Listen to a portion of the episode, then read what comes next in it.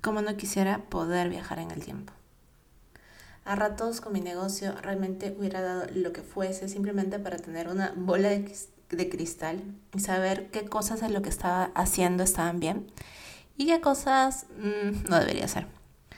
Lamentablemente eso es imposible y lo único que quiero hacer el día de hoy con el episodio de esta semana es contarte algunas de las cosas que me han pasado en estos años de manejar letra y que quisiera compartir contigo para tratar de darte un pequeño acercamiento a lo que puedes esperar manejando tu propia marca. Así que si estás lista, empecemos con el episodio de esta semana. Hola, soy Roxana Ramos y bienvenido a Vive del Arte. Soy artista plástica encuadernadora, pero sobre todo emprendedora. Y con este podcast lo que quiero hacer es compartir lo que he ido aprendiendo en estos más de 7 años de manejar un taller de encuadernación, un taller de arte en Lima, Perú. Desde cómo nos virtualizamos, cómo hemos ido cambiando nuestro modelo de negocio, lo que hemos ido aprendiendo y demás. Así que si esto es algo que te interesa o es algo que tú quisieras hacer en algún momento, transformar lo que amas en un negocio, quédate acá y aprendamos juntas. El día de hoy te estaré compartiendo cuáles son esas 10 cosas que me hubiese gustado saber antes de haber iniciado con letra. Así que, ¿estás preparada? Papel y lápiz. Empecemos. 1. Te vas a sentir sola y perdida muchas veces sobre todo si tu negocio es algo nuevo. Y esto me pasó muchísimo eh, y todavía a ratos me sigue sucediendo, porque digamos que tener un taller de encuadernación no es algo que escuches todo el tiempo. Em, es más, justo ahora que estamos empezando nuevamente con eh, tener el taller abierto, que personas pasan cerca de él y nos preguntan este, sorprendidos qué es lo que hacemos ahí, les explicamos que somos un taller de encuadernación y que vendemos los insumos para encuadernación. Siempre nos andan dando sugerencias de las cosas que deberíamos hacer. Sí, suena un poco raro, realmente eh, no sé por qué a las personas se le ocurre que es necesario darte consejos sobre tu negocio cuando no, les, no los estás pidiendo y cuando simplemente estás trabajando. Pero en fin, yo creo que lo hacen de la espero pensar que lo hacen con la mejor de las intenciones, pero creo que es algo normal o común cuando la gente no sabe realmente de qué se trata lo que estás haciendo. Y como te dije, eh, probablemente si lo tuyo es algo muy novedoso, no te sientas mal a sentirte a rato sola. Lo que te aconsejo en ese caso es tratar de buscar o armar una comunidad, ya sea virtual, ya sea este, presencial, pero tratar de juntarte con personas que aunque no hagan lo mismo que tú, compartan ciertas cosas, compartan cierto estilo, que tengan piezas en común de las cuales hablar y con las que tú también te puedas conectar. Eso te va a ayudar muchísimo. Número 2 necesitas un mentor. No tiene que ser de tu mismo rubro, pero necesitas una persona a la que le puedas hacer preguntas o con quien conversar, a quien seguir. Con el tiempo me di cuenta que ese mentor podría ser alguien que yo conociera personalmente o también alguien que no conociera, pero a quien pudiese tener acceso. Entonces, digámoslo así. Yo al principio de letras sí tuve un coach, eh, una coach que con la que discutí muchos temas, a quien, digamos, iba de la mano mientras que Letras se iba desarrollando, ¿sí? Ella no era coach de talleres de encuadernación, pero era coach que trabajaba con artistas que tenían negocio. Entonces, digamos que por ahí las cosas iban bien. Después de un tiempo seguí sola y lo que pasó más bien fue que me empecé a conectar con Em, personas eh, en Estados Unidos que ayudaban a otros emprendedores a manejar negocios a través de cursos eh, virtuales. Entonces ahí yo también lo que hacía era mandarle preguntas al profesor o en todo caso ir leyendo las preguntas que iban apareciendo en estos cursos, las dudas que iban apareciendo y escuchando las respuestas a eso. ¿Sí? A lo que voy es que tú necesariamente no tienes todas las respuestas que necesitas, es normal, pero siempre por eso es importante tener a alguien con quien tú puedas conversar o por lo menos em, hacerle estas consultas, estas dudas, para que las decisiones que tomes tengan un poco más de certeza, no te hagan sentir como que realmente estás haciendo las cosas a ciegas. Número 3. Tus amigos y tus familiares te quieren muchísimo, pero no necesariamente son tus clientes ideales. ¿Eso qué quiere decir? Que si a ellos no les gusta tu proyecto o lo que, está, o lo que estás haciendo, esto no quiere decir que tu proyecto esté mal.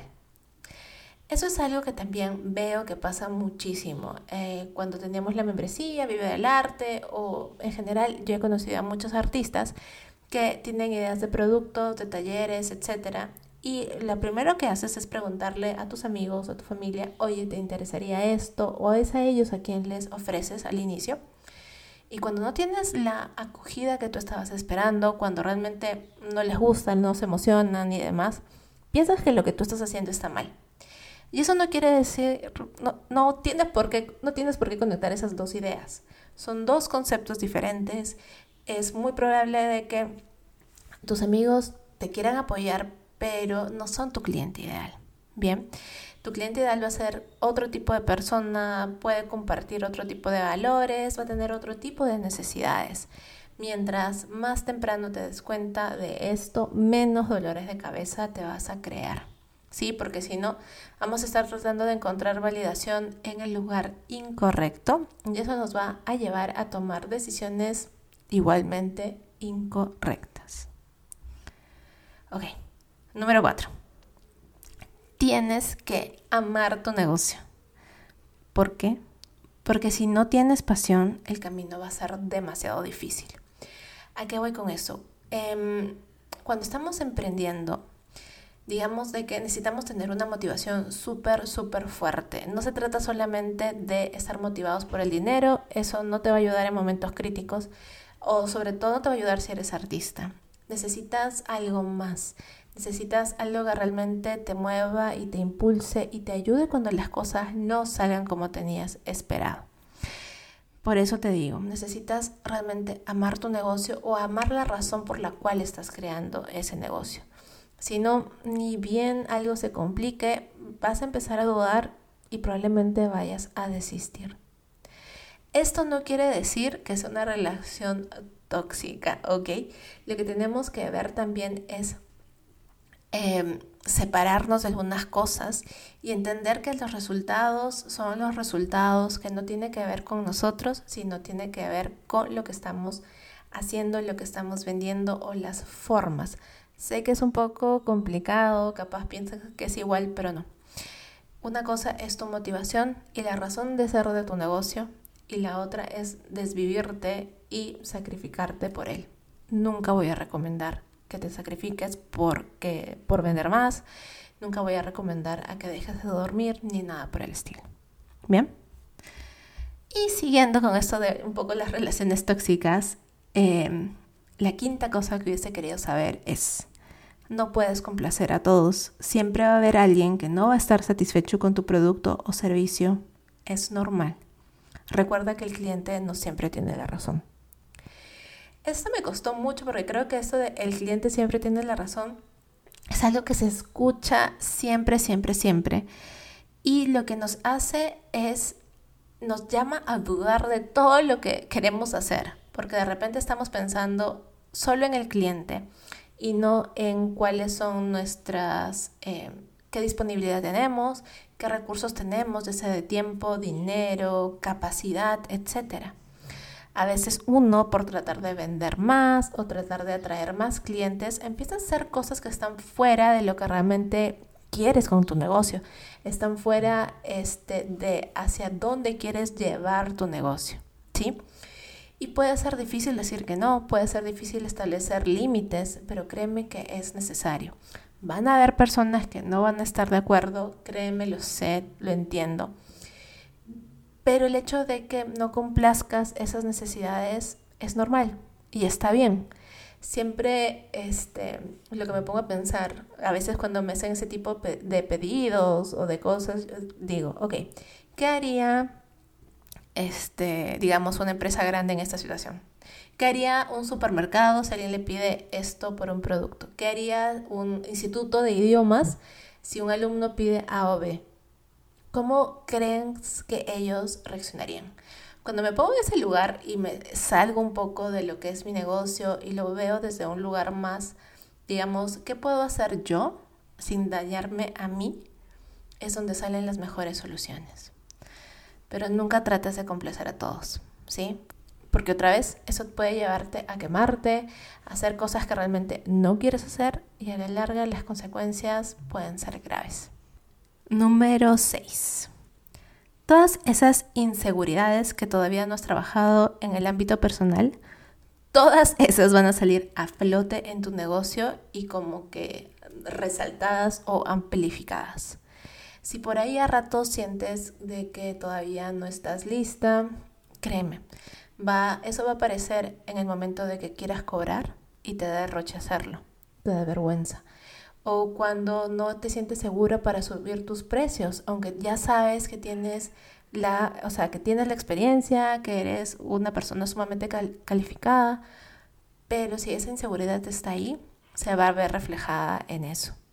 También, si en algún momento no tienes las inscripciones que estabas esperando en un taller, tu confianza puede bajar. Y si tu confianza no está en un buen lugar, puede ser un golpe muy fuerte. Por eso una de las cosas de que recomiendo es tener eh, un psicólogo e ir a terapia. Sobre todo si estás emprendiendo porque realmente tu estado emocional, tu estabilidad emocional puede ser un pie clave para el éxito de tu negocio. Hace unos episodios atrás estuvimos hablando con, estuve haciendo una entrevista a mi psicóloga, Elizabeth Cueva, donde hablaba sobre todas estas cosas, sobre cuáles fueron como que los momentos más complicados de mi negocio por mi estado emocional y cómo la terapia me ayudó muchísimo y por lo cual yo recomiendo a cualquier emprendedor que tenga un periodo de terapia. Realmente puede hacer la diferencia en el éxito de tu empresa. El número 7 este, me hace pensar en mi papá. Saber Excel es indispensable. Ok, yo siempre he sido, digamos que aunque me gustaban los números, me gustaban las artes. Y de cierta forma era un poco rebelde en el sentido de que no quería utilizar Excel porque me parecía completamente cuadrado, obviamente, y completamente frío, ¿sí? Entonces, eh, me como que no quería, no quería, no quería, pero realmente si vamos a manejar un negocio es necesario aprender a usar Excel. ¿Por qué? Porque tenemos que mantener las cuentas, tenemos que ver los balances, tenemos que ver cuáles van a ser las proyecciones para el próximo año, para este año, hacer todo un, un conteo de cuáles son nuestros gastos, porque si no tenemos eso en claro, no sabemos uno, qué cursos están siendo realmente rentables, qué productos se están vendiendo, cuánto tenemos que ganar para cubrir nuestros costos, etcétera. O cómo van a ir fluctuando las ventas en los meses, en los diferentes años. Todo eso es información, todos esos números son información de gran valor para tomar decisiones. Pero si no sabes Excel y lo sigues poniendo en un cuaderno, tus tus resultados, tu tus análisis no van a ser tan claros, ni van a ser tan complejos, ni te van a dar tanta información. Así que, por favor, tómate un curso corto en Excel, no tienes que ser el, el Master Blaster, no tienes que saber utilizar tablas dinámicas si no lo deseas, pero sí necesitamos saber por lo menos eh, lo básico para que puedas manejar tu negocio. Número 8 Crees que puedes darlo todo, pero si no descansas, te va a dar lumbalgia o migrañas, o quizás te empiece a temblar el ojo. Esto lo digo y lo repito y lo quiero que lo subrayes, necesitas descansar. Bien, em, esto ha sido para mí una de mis luchas más constantes, aprender a encontrar un balance entre esfuerzo y descanso. Y te digo esto porque me han pasado todas de ellas. He tenido lumbalgia al no descansar, he tenido, me, ha temblado el ojo en momentos de mucha tensión. Eh, en algún momento me dio migraña ocular donde de repente empecé a ver luces, me acuerdo exacto. Un día empecé a ver luces, me dio migraña, no podía abrir los ojos y me entró miedo. Me entró muchísimo miedo porque realmente sin mis ojos, para lo que yo hago, no sé, no se quería. Bien. Y todos esos momentos, creo yo, em, me hicieron ver lo importante que, que era el descanso, que es el descanso. Que a veces nos apasionamos tanto, tanto, tanto por lo que hacemos, que no lo sentimos como trabajo y podemos seguir y seguir y seguir. Pero lo que pasa es que te quemas. Lo que pasa es que tu cuerpo sí reacciona, tu cuerpo se da cuenta de que lo, lo estás llevando más allá y se apaga. ¿Sí? Dice, ¿sabes qué? No, no quiero, no puedo, lo siento, chau. Y te empieza, ¿y cómo se apaga? Te empieza a doler la cabeza para que dejes de chambear. Te empieza a doler la espalda para que estés en descanso y demás. Entonces, por favor, por más que ames tu negocio, por más que ames lo que estás haciendo, nunca descuides tu descanso. Porque si tú no estás bien, si tú no descansas, luego no puedes trabajar. Y eso es, eso es algo que tampoco queremos. ¿Sí? Número 9. Compartir lo que sabes solo te ayudará a aprender muchísimo más. Esto le vi mucho, mucho, mucho este miedo a no compartir cuando recién llegué este, Estados Unidos y veía que las personas, muchas, muchas empresas acá que dictaban talleres y demás, como que no te daban la historia completa, no te decían dónde comprar los materiales, no te decían exactamente cómo hacer las cosas, algo que no había visto yo eh, fuera cuando estaba estudiando. Cuando yo iba a estudiar, siempre me dijeron absolutamente todo lo que necesitaba, todos los pasos, lo compras acá, lo haces así, bla, bla, bla, bla. Porque creo que había un miedo, miedo a que si te comparto todo, si lo sabes todo, ya no me necesitas, ¿sí? Y déjame decirte que no es así. Eh, con mis alumnas siempre les he compartido todo lo que sé. Si luego aprendo más, les comparto el nuevo conocimiento. Em, realmente, si es que estás pensando en dictar, no tengas miedo a compartir lo que sabes, ¿sí? Porque no solamente se trata de aprender algo, se trata del expertise que puedas tener, que solamente se gana con tiempo. Se trata de ir creando una comunidad, crear confianza, hacerte una imagen. Eh, todas esas son piezas claves para, digamos, consolidar tu éxito. No solamente se trata de que tú sepas cómo se hace algo o no. Muchas veces hay otras piezas en juego, por lo cual no te sientas mal de compartir lo que sabes. ¿sí? Todo todo va a estar bien, no te preocupes. Y la número 10 va a ser una de las experiencias más valiosas que vas a tener en tu vida. Y esto para mí es completamente cierto. Yo creo que no sería la misma persona si no hubiese decidido emprender, si no hubiese decidido emprender con arte sobre todo. Eh, el tener letra, en tener el podcast, en tener vida del arte, me ha cambiado muchísimo y me ha enseñado muchas cosas de mí Em, de lo que puedo ser capaz, de mis miedos, de dónde tengo que trabajar. También me he demostrado de qué cosas pueden ser posibles en mi país, en Perú. Eh, muchas veces cuando las personas sabían que estaba regresando de Estados Unidos para trabajar acá, para establecerme acá, em, no lo veían lógico, pero para mí era el momento correcto, era lo que yo quería hacer. Y en este momento también este, vuelvo a irme fuera, pero lo veo como una pausa, no lo dejo al 100%. Eh, creo que la pandemia me ha ayudado muchísimo en aprender a manejar un negocio de manera virtual. Y me gusta poder seguir así, me gusta poder manejarlo así y, entender de que hay más de una opción para, em, para lo que se trata de, de negocios, de trabajar con el arte, de emprender con el arte y demás. Así que si le estás pensando, si aún no te animas a emprender o si ya estás emprendiendo, me vas a, no me vas a negar que es verdad, que esto realmente te puede cambiar la vida, te puede cambiar la personalidad, pero sobre todo te va a enseñar muchísimo. Espero que esta lista de, de cosas te haya ayudado, te haya dado claridad y te haya hecho entender un poco más de qué se trata emprender de qué se trata este gran, gran viaje. Y eso fue otro episodio de Vive del Arte. Espero que lo hayas disfrutado. Y si crees que puede ayudarle a algún amigo, por favor compártelo. Me ayudarías mucho a mí también y creo que ayudaríamos a toda la comunidad de artistas, emprendedores a seguir creciendo. Nos vemos en otro episodio y que tengas una excelente semana. Hasta pronto.